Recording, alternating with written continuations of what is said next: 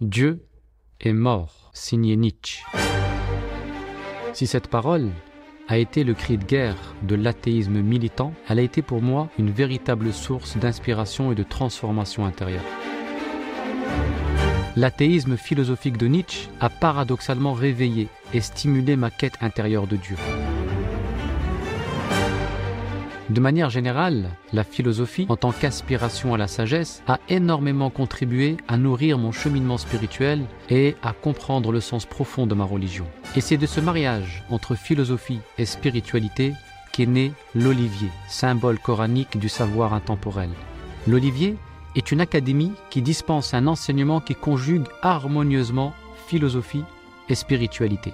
La première pour apprendre à conduire ses idées et sa pensée, et la seconde pour apprendre à guider son âme. Si vous êtes aussi habité par une quête ou tiraillé par des doutes, ou si tout simplement vous éprouvez le besoin de réfléchir ou de cheminer, nous serons heureux de vous compter parmi nos académiciens et faire partie de cette belle aventure à l'ombre de l'olivier.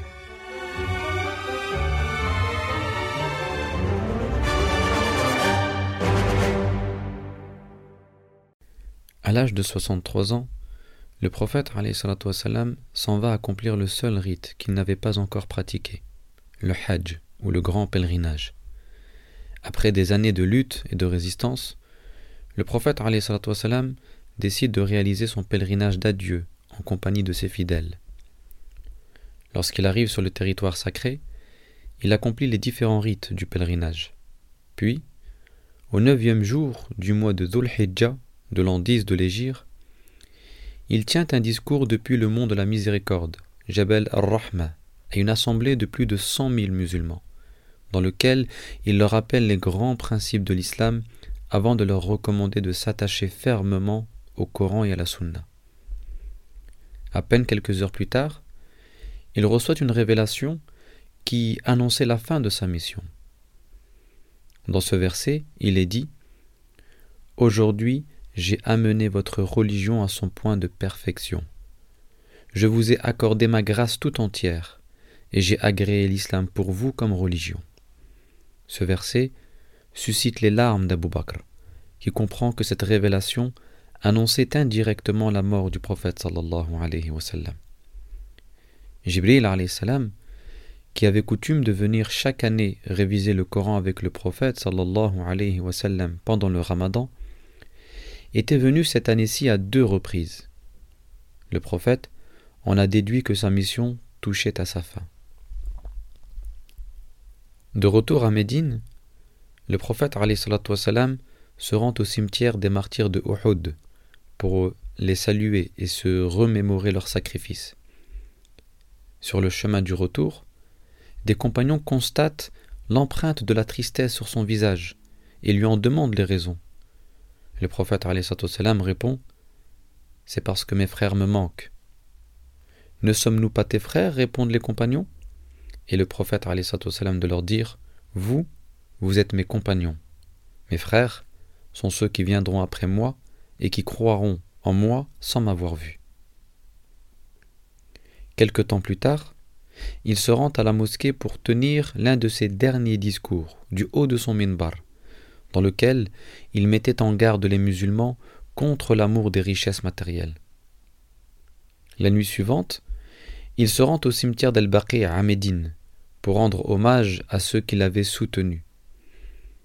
Et sur le retour, il est gagné par une terrible douleur à la tête. Son corps commence à faiblir et une fièvre intense le touche. Il continue avec peine à présider la prière à la mosquée pendant une dizaine de jours.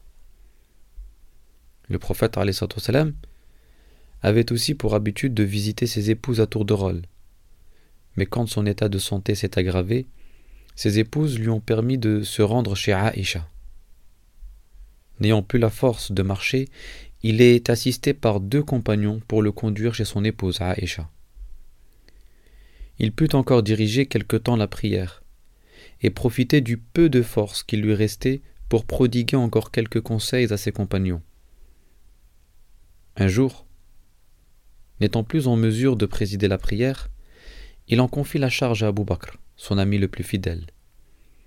Le lendemain, à l'heure de la prière de l'aube, le prophète soulève le rideau qui séparait sa demeure de la mosquée et se met à observer les musulmans avec le sourire aux lèvres. C'était peut-être la dernière fois que les compagnons voyaient le prophète vivant. Voyant sa santé se dégrader au point de ne plus pouvoir s'exprimer, Aïcha se place à ses côtés, le tient dans ses bras et pose la tête du prophète contre sa poitrine. Et suivant le regard du prophète, alors incapable de s'exprimer, elle comprend qu'il souhaite le siwek que Abdurrahman ibn Aouf tenait dans ses mains.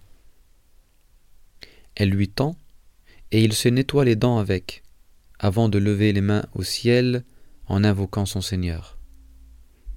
Soudain, sa main tombe, et sa tête se fait lourde dans les bras de Aïcha. Le prophète salam vient de retourner auprès de son Seigneur. Mais si son corps est contenu dans la terre, sa sagesse, elle, reste vivante et vivifiante dans le cœur de ses fidèles. Une seule leçon à retenir. Nafsin maut. Toute âme goûtera la mort. Wallahu a'lam. Wassalamu alaikum wa rahmatullah. Dieu est mort, signé Nietzsche.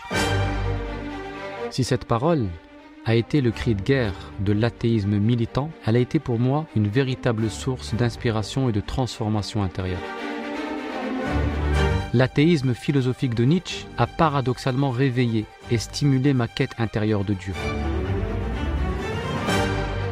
De manière générale, la philosophie, en tant qu'aspiration à la sagesse, a énormément contribué à nourrir mon cheminement spirituel et à comprendre le sens profond de ma religion. Et c'est de ce mariage entre philosophie et spiritualité qu'est né l'olivier, symbole coranique du savoir intemporel. L'olivier est une académie qui dispense un enseignement qui conjugue harmonieusement philosophie et spiritualité. La première pour apprendre à conduire ses idées et sa pensée, et la seconde pour apprendre à guider son âme. Si vous êtes aussi habité par une quête ou tiraillé par des doutes, ou si tout simplement vous éprouvez le besoin de réfléchir ou de cheminer, nous serons heureux de vous compter parmi nos académiciens et faire partie de cette belle aventure à l'ombre de l'olivier.